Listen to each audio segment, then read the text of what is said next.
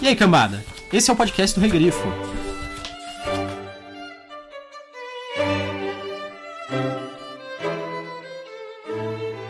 Homens civilizados são menos corteses do que os selvagens, porque sabem que, de modo geral, podem ser mal educados sem que seus crânios sejam partidos.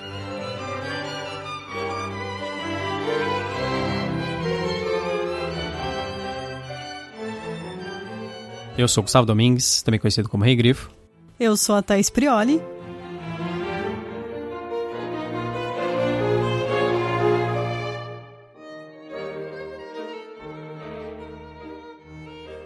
E hoje nós estamos aqui para falar de mais um conto do Conan o Bárbaro.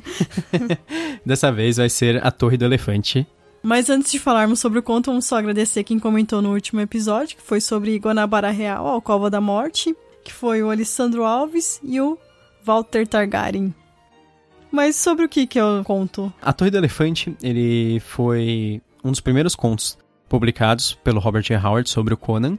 Ele saiu na Weird Tales de março de 1933.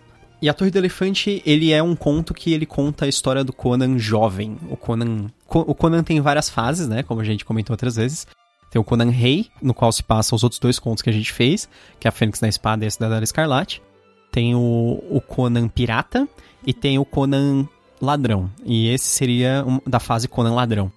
Conan Ladrão, ele seria a fase mais jovem do Conan. Tecnicamente, ele teria entre 16 e 20 e poucos anos nessa época. O, Conan Pirata, na verdade, não, não, quer dizer só ele pirata do mar. É, tem uma época que ele também foi um líder guerreiro no, no deserto e umas coisas assim. É até citada essa época do Conan Pirata no segundo conto. Sim. Que, que é da Cidadela Escarlate. Porque a última fase do Conan, que é o Conan Rei, ele já é mais velho, né? Pós todas as outras. Até no, no primeiro episódio que a gente fez sobre o primeiro conto, que é a Fênix na Espada, eu falei, eu não esperava que já começasse com Conan como rei.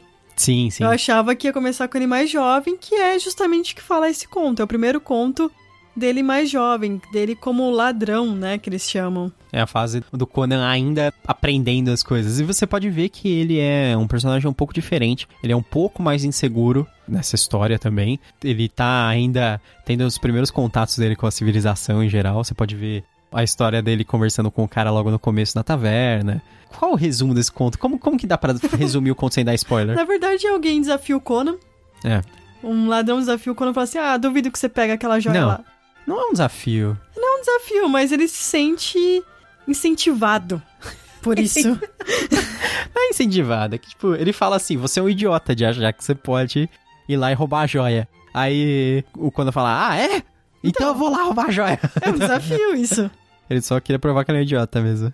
E ele tá na cidade de Arenjum, que É. fica em Zamora, que é um lugar novo pra gente, não foi explorado ainda. Nos filmes do Conan a pessoa fala Zamora. Eu não sei se é a forma correta, mas era assim que falavam, pelo menos. E é legal que essa já começa assim as partes bem exóticas, porque assim, a Aquilônia, que é o, o reino que o Conan é rei, que é mais explorado nos primeiros dois contos, a Aquilônia é um estilo mais assim parecido com nórdicos mesmo, porque a Aquilônia até acho que faz fronteira com uma parte da Ciméria, não lembro, mas ao norte tem bárbaros, umas coisas assim. Zamora já é aquela área assim bem mais ao sul ali das É mais, vamos dizer, metropolitano, cosmopolita, tem bastante mistura ali. Isso. É que eu acho que Zamora é mais assim puxado por um Oriente Médio, um negócio assim, um porto onde todos os povos se encontram, então é cheio de ladrão. É. Então, tipo, É a tanto cidade dos ladrões, essa que ele tá. Arenjum é, é, é chamada de a cidade dos ladrões. Tem bastante povos diferentes, tem bastante coisa perigosa, tem muito mais feitiçaria no meio das coisas, assim, env- envolvida em tudo. A gente vê bastante coisa diferente, tem bastante exploração da era iboriana, existe bastante expansão do universo do Conan aqui nessa história. Até se você quiser ler, no fim desse livro tem um extra que é sobre a era eboriana, que foi escrito pelo próprio Howard. É interessante também para você entender um pouco melhor, porque ele fala sobre vários povos novos. Provavelmente você vai ter um maior contexto lendo Sim. isso também. Não sei se você percebeu, mas esse foi o primeiro conto que não teve poeminha. Sim, é verdade, é verdade. Porque a gente sempre lê as frases do poeminha em geral, no, no início, na transição. Eu falei, esse uma aqui pena. não tem. É uma pena, porque eu acho bem legal os poeminhas.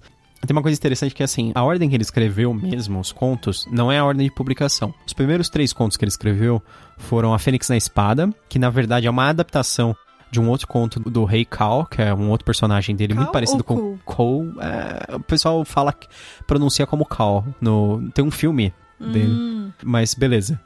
A Fênix na Espada é uma readaptação de um conto dele. Ele é um personagem muito parecido com o Conan, que ele é um bárbaro que virou rei também. Ele também escreveu A Filha do Gigante de Gelo e O Deus da Urna. Depois que ele escreveu esses três contos, o único que foi aceito a publicação foi A Fênix na Espada. Come- Depois ele escreveu os três contos, ele escreveu aquele A Era Iboriana, que é só uma redação explorando a Era Iboriana que ele estava pensando, que ele estava criando. E aí depois que ele escreveu isso, ele deu aquela solidificada no universo dele. Como ele acabou criando isso, Logo em seguida ele escreveu A Torre do Elefante. Por isso que A Torre do Elefante explora tantas coisas diferentes. porque parece que é um conto com mais background. Sim, sim. Nos outros eu não percebi tanto isso. Tem um pouquinho, sim, no, no A Cidadela Escarlate, porque ele fala um pouquinho sobre as viagens anteriores do Conan, mas esse tem um background que você percebe das raças, dos lugares, até sobre religião. No Fênix na Espada, eu acho que ele só cita uma nacionalidade diferente dos. Assim, tem o Conan que é Cimério, tem a Quilônia que é o quem ele domina, e tem um feiticeiro que é Estígio. É. São, que são as nacionalidades que ele tinha pensado. Aí na Cidadela Escarlate ele já começa a envolver outros reinos.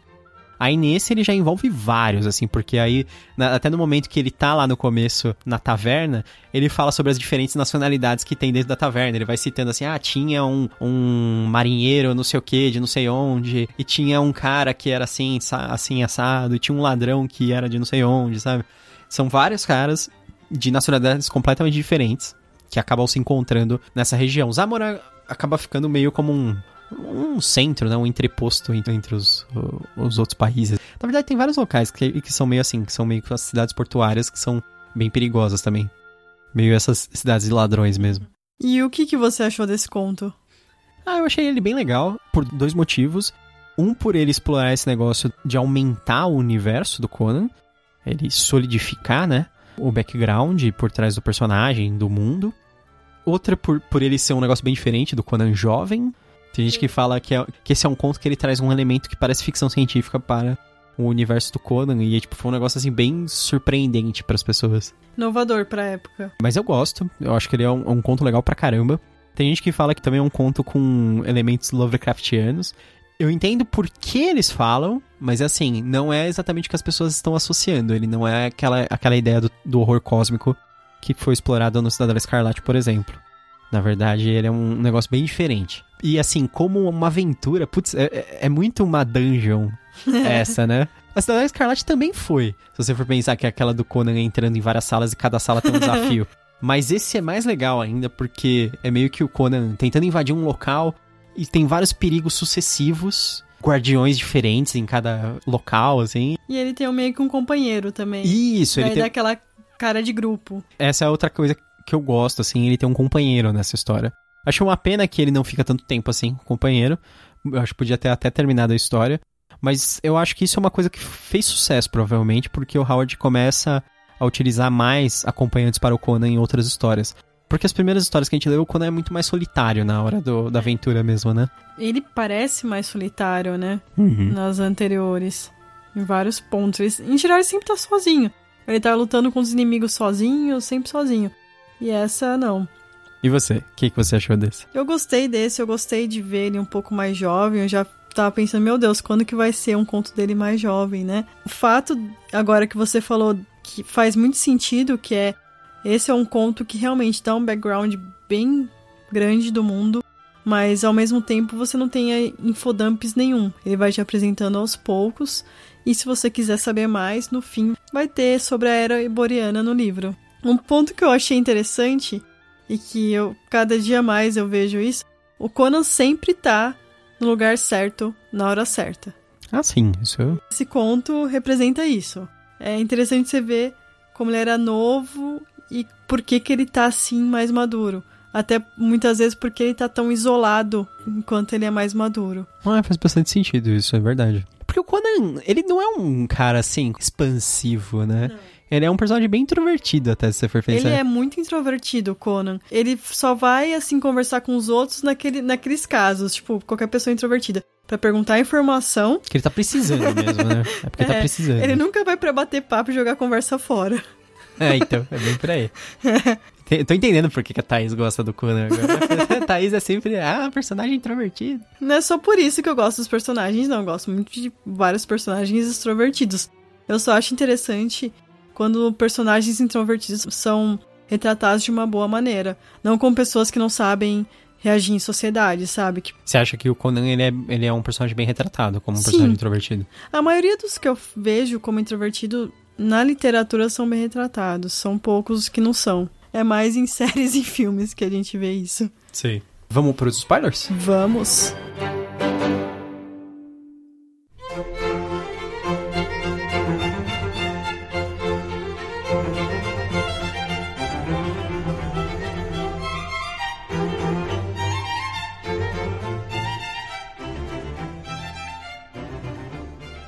Seus deuses eram simples e compreensíveis. Kron era o líder e vivia numa grande montanha, de onde disseminava destruição e morte. Era inútil suplicar a Kron, por ser ele um deus selvagem e tenebroso que odiava os fracos, mas concedia ao homem coragem ao nascer, além de vontade e capacidade de matar os seus oponentes, o que, na mente do Cimério, era tudo o que se poderia esperar de qualquer deus.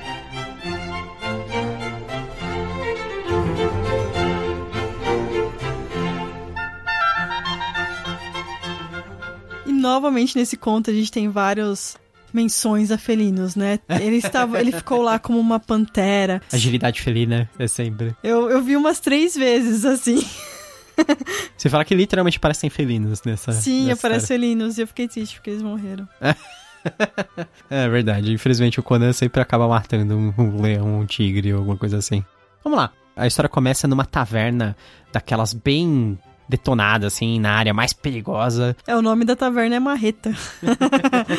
É, eles falam que na marreta eles podem fazer o barulho que eles quiserem, que ninguém incomoda, porque é na pior parte da cidade. Imagina como é, né? Como se fosse um, um baile funk num lugar que a, a polícia não vai. É. E é esse mesmo esquema, que é meio que a guarda da cidade não vai. Eles até falam que as pessoas andam armadas, que tipo, não é nor- normal em algumas outras partes da cidade.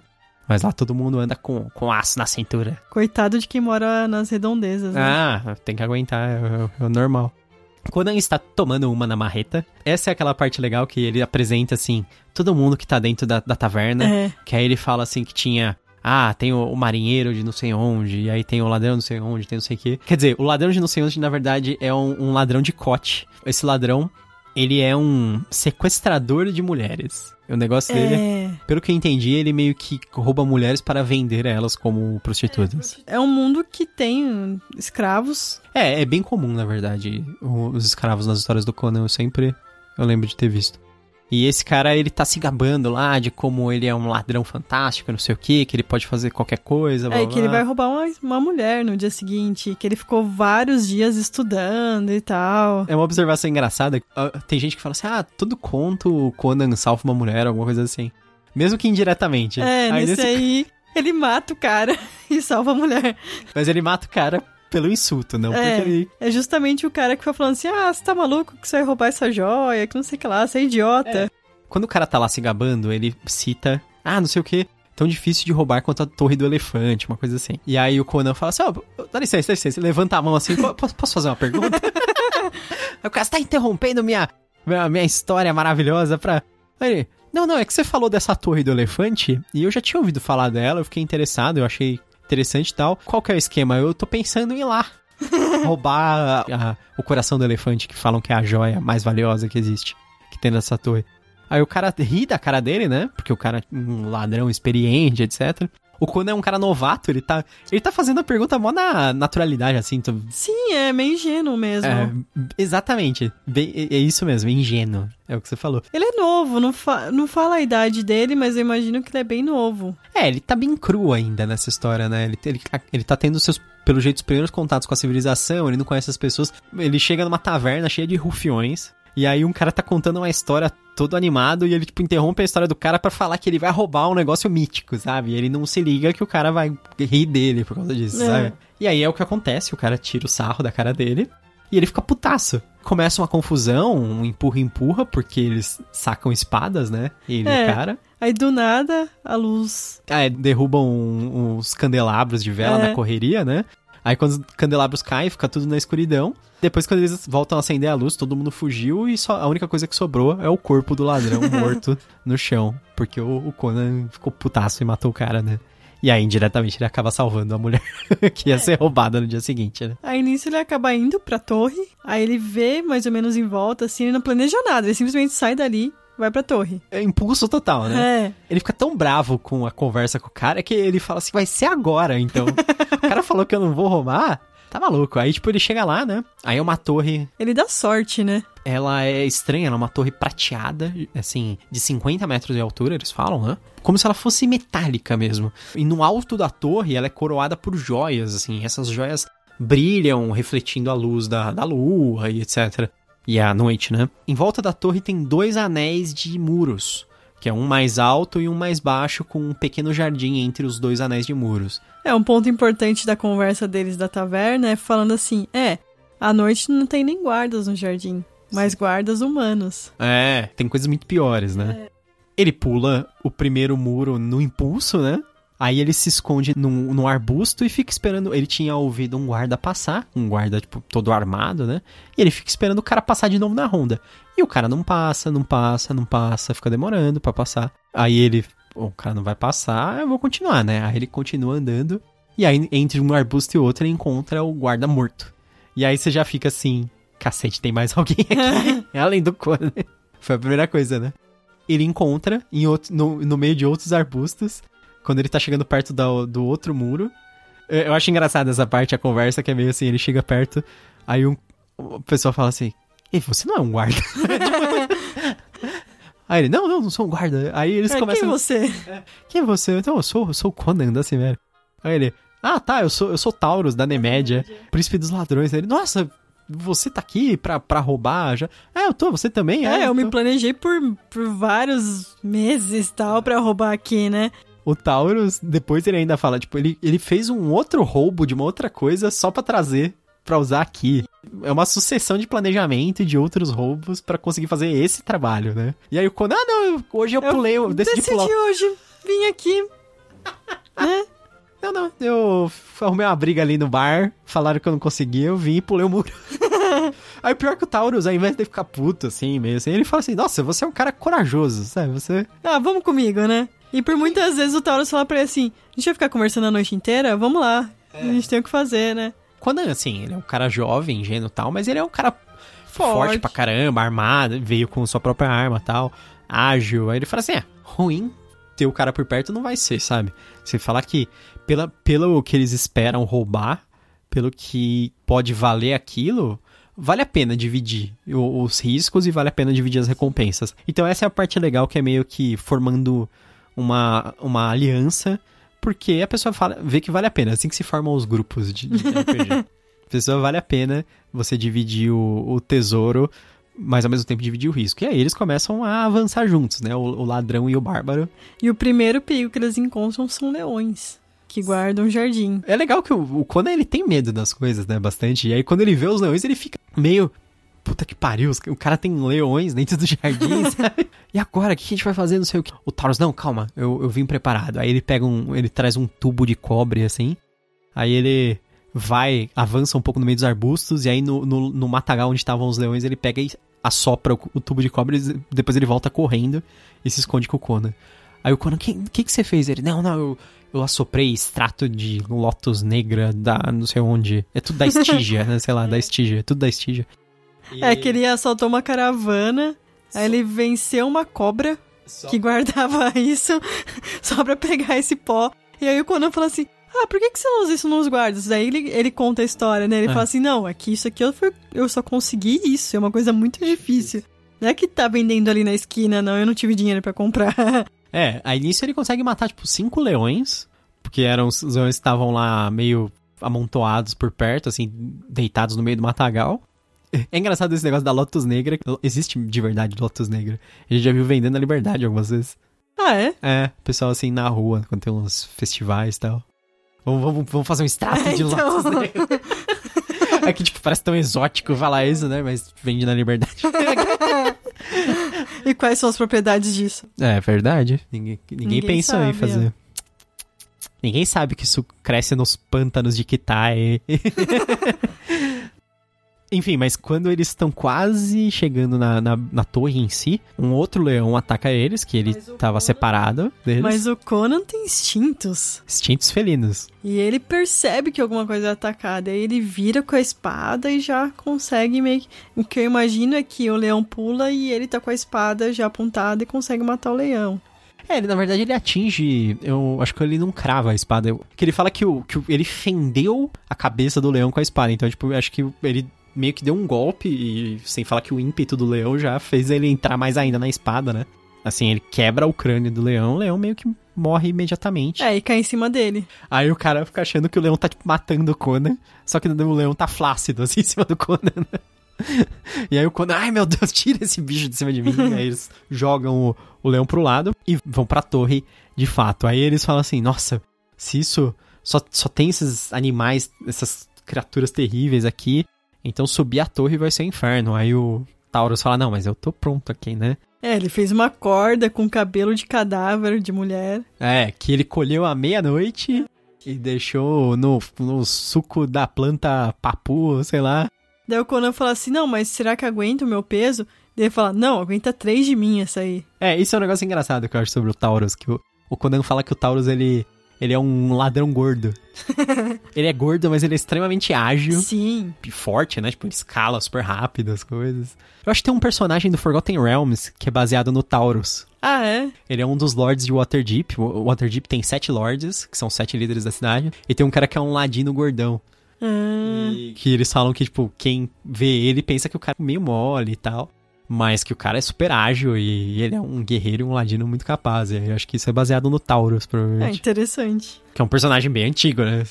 33, né? Foi publicado o primeiro. Aí enquanto eles estão subindo, Conan fica. Hum, ele passa pelas joias. Ele quer pegar as joias. Sim. Aí o Taurus fala assim: não vamos perder tempo com isso agora, porque se a gente conseguir pegar o coração do elefante, que é a pedra que eles estão atrás, eles falam de um feiticeiro chamado Iar, chamado Yara, eu até achei que era uma mulher. Yara, né? É. Yara da, tipo uma índia, né? É, então. uma índia da, da Torre do Elefante. Aí eles falam, não, se a gente conseguir essa pedra do feiticeiro, a gente vai conseguir tudo isso, e tudo isso vai ser nosso. Então eles continuam a escalar. O Taurus, ele joga a corda e ela tem um arpel, né, que é aquele gancho de, de metal, né, eles conseguem prender ela no topo da torre, aí eles escalam a lateral da torre e eles invadem a torre pelo alto, pelo topo mesmo da torre. E no topo da torre, eles encontram uma porta de acesso que tem um salão já. Tem uma sala já cheia de tesouros, o Taurus entra, só vai entrando na frente e aí o Conan fala: "Não, peraí, tem alguma coisa errada". Essa é a parte que a pressa do Taurus pega ele, né? É. De repente, ele tá entrando, quando o Conan tem aquele sentimento que tem alguma coisa errada, ele dá uma pausa, fica tentando observar o que, que tá acontecendo. Aí o Taurus volta. Só que aí o, o Taurus volta já meio cambaleando e tal. Ele cai, Conan vai ver ele e ele tá morto já. É, daí o Conan vê que ele não tem nada no corpo. Ah, é, o Conan que ele acha. Fica achando, ah, será que é um virote? Que é alguma coisa envenenada? Ele acha uma marcas de incisão no pescoço, né, do é. Taurus. E ele fala assim: "Ué, mas se é uma armadilha, o, os dardos estariam nele ainda. É, tipo, então. quem, quem ia tirar os dardos depois?" Que ele acha, imediatamente ele pensa nisso, né? Foi uma armadilha, um negócio é, assim. ele vê, na verdade, três entradas, né? No Isso. Taurus. De início foi, nossa, que estranho, já se fosse uma cobra seriam só duas entradas. Será que uma cobra estranha é essa? Daí só fica tipo, ai meu Deus, é uma cobra. que horror. Uma cobra, que horror, uma cobra. Lá vem outra cobra. Você não pode nunca ela, ler o... No dia que a gente for ler A Hora do Dragão do Conan, tem uma parte que ele vai pra uma cidade e todo mundo idolatra uma cobra gigante que fica andando no meio da cidade e matando as pessoas aleatoriamente. Aí ela para na frente do Conan porque ela escolheu ele. Mas voltando. Não é o terror da Thaís, não é uma cobra. É o terror da minha mãe, que é que tem aracnofobia. Quando ele entra, ele decide, assim, eventualmente, ele fala, não, tô aqui já, vou ter que ir até o fim. Aí ele entra, todo com a espada na mão, assim, tipo, atento tal. E aí aparece uma criatura passa por ele rapidamente, tenta atacar ele, só que aí seus reflexos felinos novamente fazem com que ele escape. É uma aranha gigante. Ele fala que é uma aranha peluda. E muito grande. O tamanho de um, de um porco, né? Que ele é. fala. Imagina, um porco grande é, tipo, é muito grande. É, é um bicho então. imenso. A aranha fica tentando atacar ele. E aí, conforme ele vai andando pelo, pela sala, ele vê que a sala tá cheia de teia. E ele vai escapando tal. E a aranha atacando ele freneticamente. E no final ele acaba matando a aranha de um jeito muito engraçado, eu acho. Que é meio no desespero, é, assim. É muito no desespero isso. É uma cena que você consegue imaginar perfeitamente essa. Porque ele tá numa sala de tesouros, né? Os tesouros, eles são meio que pra pessoa tentar pegar o tesouro e a aranha atacar ele. Uhum. Taurus foi atacado pelas costas. A aranha desceu do teto através da teia dela e atacou ele no pescoço. É, ele já tá meio que preso, o Conan, né? Ela consegue prender ele de algumas maneiras na teia, porque é uma teia bem resistente. Aí ele vê um baú de tesoura, assim, ele Hum, ele tá longe da espada. Ele pega e taca na aranha. Aí só. Ele fala que só ouve. Tipo aquele splash, assim, né? É, Aquele e uma barulho de gosma, esmagamento assim. e aquela gosma se espalhando debaixo do baú. Ele consegue esmagar a aranha arremessando o baú do tesouro. Aí ele fica meio aliviado, ele corta lá as teias pra, pra tentar escapar e começa a descer na torre. Aí ele chega num, numa- num salão, tem uma estátua, que ele vê uma estátua verde, assim, ele acha que é de jade, que é de um homem com uma cabeça de elefante. É, ele acha até que seria um deus, né? Isso. Ele, ele fala que ele nunca viu um elefante, mas pela descrição ele imagina que seja aquilo, que ele vê a criatura assim com as presas. Ele fala, ele fala que são chifres, né? Uhum. Mas é, na verdade são as presas do elefante, né? É o marfim. De marfim, né? né? E o elefante tem um, um rabo atrás e outro na frente, né? Que é a tromba. Aí ele vê aquela criatura e aí ele fala assim, pô, a- se aquilo é o elefante e a joia é o coração do elefante, então eu tenho que quebrar a estátua. Sim. Ele fala, o coração está lá dentro. Aí quando ele vai chegar perto da estátua, ela levanta a cabeça. E é legal porque no livro, Uhum. nessa cena, tem uma gravura. E é bem legal essa gravura. Ela levanta a cabeça, o Conan paralisa. Aí o Conan ele vai trocar a tanga, porque claramente ele se cagou. Ele fala que realmente tava com muito medo. Eu, eu acho legal essas histórias bem tradicionais de, de espada e feitiçaria, assim, que é tipo. Os heróis ficam com muito cagaço dessas coisas, sabe? é. Eles lutam, eles fogem, eles fazem tudo, mas, tipo, os caras estão sempre morrendo de medo de tudo, sabe? É uma coisa que consegue, você consegue fazer paralelo na vida real. É aquela coisa que você nunca fez, nunca enfrentou. Você sempre fica, meu Deus, isso não vai dar certo, isso não vai dar certo. Aí que você fica com aquele medo, né? Sim. Mas aí você começa a se planejar, pensar assim, não, se eu fizer isso, isso, isso vai dar certo. Ele vai e consegue vencer no fim das contas. Sim, sim. Você consegue se identificar. Não é aquela pessoa que não tem medo de nada. Não, é verdade. Aí é engraçado que a criatura, ela começa a falar com ele. Ela fala assim, ah, quem... é, Yara, você veio aqui me torturar de novo, não sei o quê. Que ele percebe que a criatura é cega. Ele até fala assim, hum, vou tentar fugir, né? Ele vai tentar se afastar. Daí nisso a criatura fala, Aí ela começa a falar assim, ah, Yara, você veio aqui me torturar novamente, não sei o quê. Aí o Conan fica meio assim, com essa situação que ele falou, pô, Yara é o feiticeiro, o feiticeiro torturou ele, então... Aí ele pega e resolve responder. Ele fala, não, eu não sou o Yara, eu sou... Meu nome é Conan. e eu vim aqui pra roubar. Eu vim aqui roubar, roubar o coração do elefante, não sei o quê. É. E aí ele começa a conversar com a criatura. E, e aí essa parte é muito interessante que a criatura começa a revelar um monte de coisa pra ele. É, o- nome da dessa criatura é Yagi Kosha. Essa é a parte mais. Uma das partes mais interessantes que ele começa a contar a história dele, que ele fala o Yara era um aprendiz dele, ele que ensinou feitiçaria pro Yara. Mas o Yara, ele também usou uma feitiçaria de uns feiticeiros longínquos, não sei de onde lá. É que a magia que ele ensinava é magia branca. Em oposição à magia negra, digamos assim, né? Nosso entendimento já é magia branca, magia boa, magia negra, magia ruim, né? Sim, sim. O Yaga Kosha, é, a parte interessante dele é que ele fala que ele veio de um outro planeta. Ele é tipo um alien. E assim, mas ele não veio numa nave, né? Ele veio, ele fala que ele tinha asas, que ele veio voando. Isso, e aqui na Terra as asas murcharam. E essa é uma coisa assim que o Howard, ele tem uma ideia muito parecida com a do, do Lovecraft. Lovecraft, na época que ele escreveu as histórias dele, que eles falavam de criaturas vindo de outros planetas, eles não tinham aquela percepção. Eu acho que, eu nem sei se a ciência na época ela tinha já determinado isso, de que os planetas tinham atmosfera, que, por exemplo, a Terra tem atmosfera, né? E que fora da atmosfera é vácuo, existe vácuo entre os planetas. Eles tinham a ideia de que entre os planetas existia o éter, que é uma coisa assim que eu não sei o que que é, não é igual ao vácuo, certamente. Uma criatura resistente o bastante poderia voar através do éter. Sendo que voar é, tipo, não faz sentido porque voar é, é tomar impulso no ar, né? Tipo, com. Em relação ao próprio ar, né? E no, não existe ar, né? No vácuo. Não dá pra você tomar impulso. Essa ideia dele era que as criaturas, elas podiam voar. Uma criatura, assim, poderosa bastante, poderia voar de um planeta a outro. E essas criaturas, essa raça do Yagkosha, ela, faz, ela fez exatamente isso. E ele chegou. E eram vários, né? Não era só ele. Ele, ele o povo dele, chegou na, na Terra, né? Porque, teoricamente, a era iboriana é na, na Terra, né? No nosso planeta.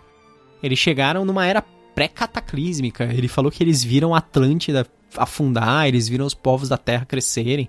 Ele narra tudo, na verdade. O Iago É. Coxa dá muito background do mundo. Inclusive, você viu que ele fala que ele fala que os Atlantes voltaram a uma condição quase simiesca e depois esses bárbaros simiescos se tornaram a tribo do Conan. Ah, verdade. Ele tá falando, na verdade, que a tribo do Conan, que são os Cimérios, eles são descendentes dos Atlantes. Que isso... É, ele dá um overview aí. É, o Cal, ele é um Atlante, o, o rei.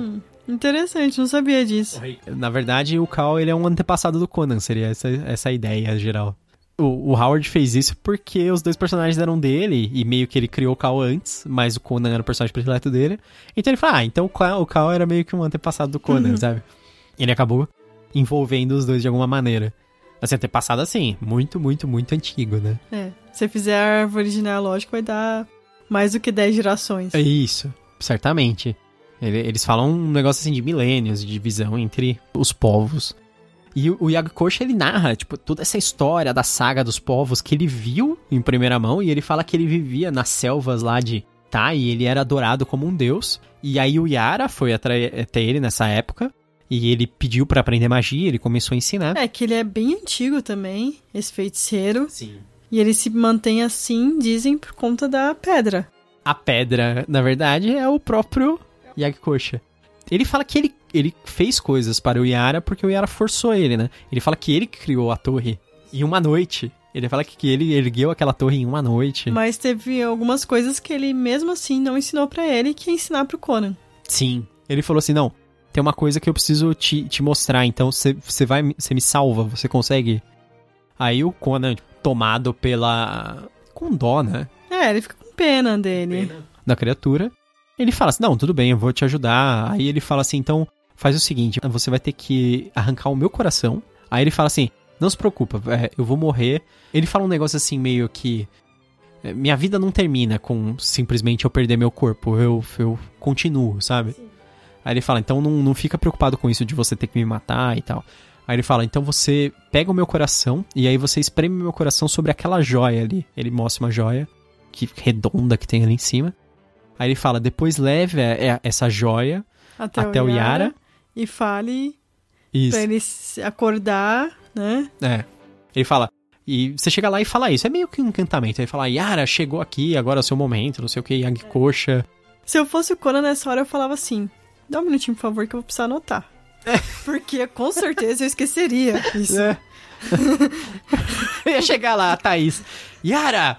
Aí ele acorda assim, aí ele, cão, o que você faz aqui? Eu, Peraí, eu tinha uma Eu coisa pra esqueci. falar. Esqueci, moço. Hum, Peraí, deu um branco. Sabe, sabe quando você tem um, não, sabe quando você tem um negócio importante pra falar, mas... mas você esquece, sabe? Mas aí o Conan... O Conan tem uma boa memória. Sim, a tem uma gente boa pode memória. falar isso agora. E o Conan... a- Aí vem essa parte, assim, o Conan ele tá- tem só uma tanga, ele nem tem É bolsos, verdade. ele nem tem bolsos, então... Ele nem pegou e, e encheu o bolso de joia, que tinha joia em todo lugar, mas Uhum. ele nem fez isso.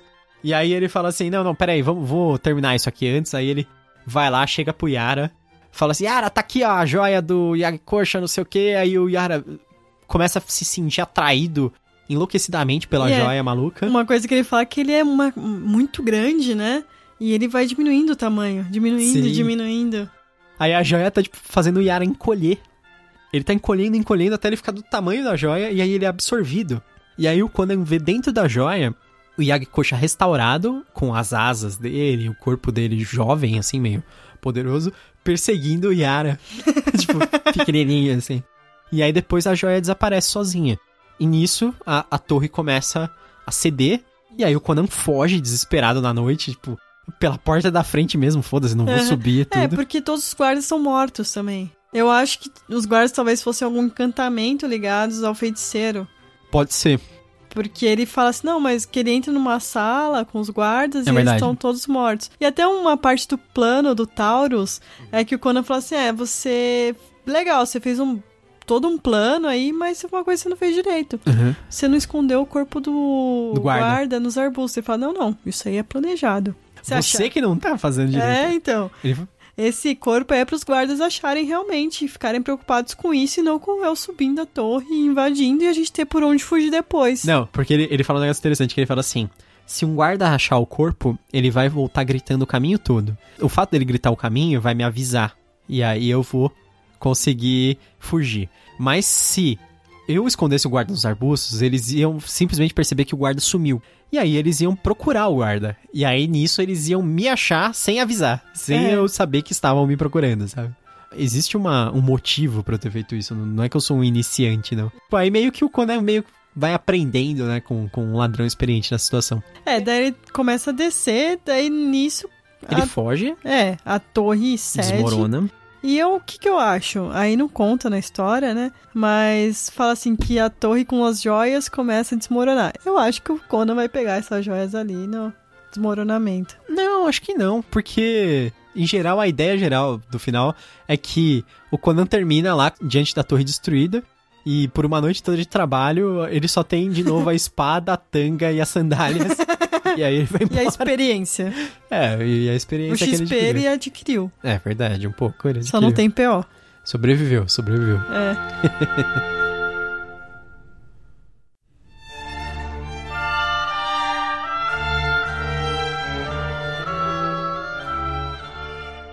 Você recomenda A Torre do Elefante? Recomendo, é um conto hiper curto, né? 30 páginas. Se você já leu os dois primeiros contos, com certeza você vai gostar muito desse, porque é um, um conto que vai te dar um background maior do mundo.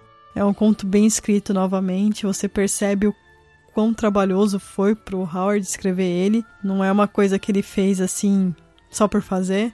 Você vê que foi muito bem planejado, até porque ele, sabendo dessa história, que ele fez várias coisas, então com certeza eu recomendo. É, o- os, esse- os primeiros contos do Conan, inclusive esse, eu sei que o Howard ele ainda era muito inseguro, então ele escrevia até quatro vezes o mesmo conto. Reescrevia. Nossa.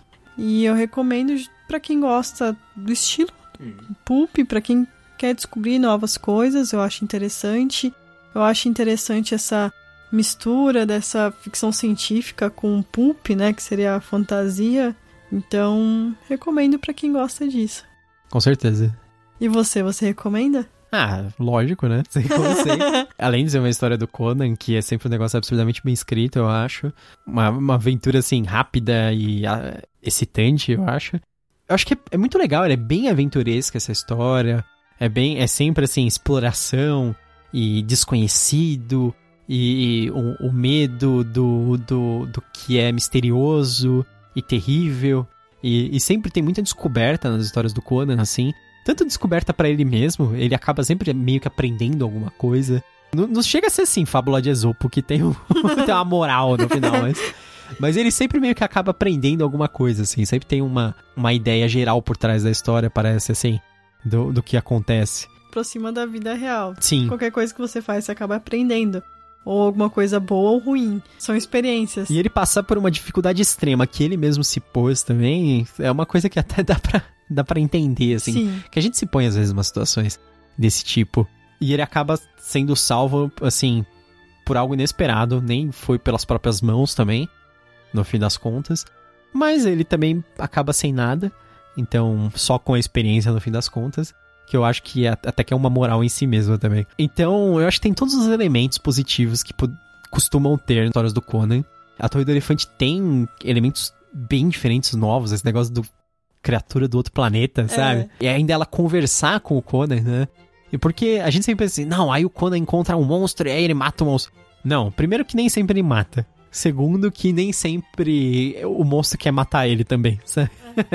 então essa situação, tipo, ele entra na torre do elefante, ele encontra aquela criatura bizarra e a criatura conversa com ele, tem uma longa conversa. Que é- eu gostei também porque fala: nem tudo que é diferente é ruim. É, isso mesmo.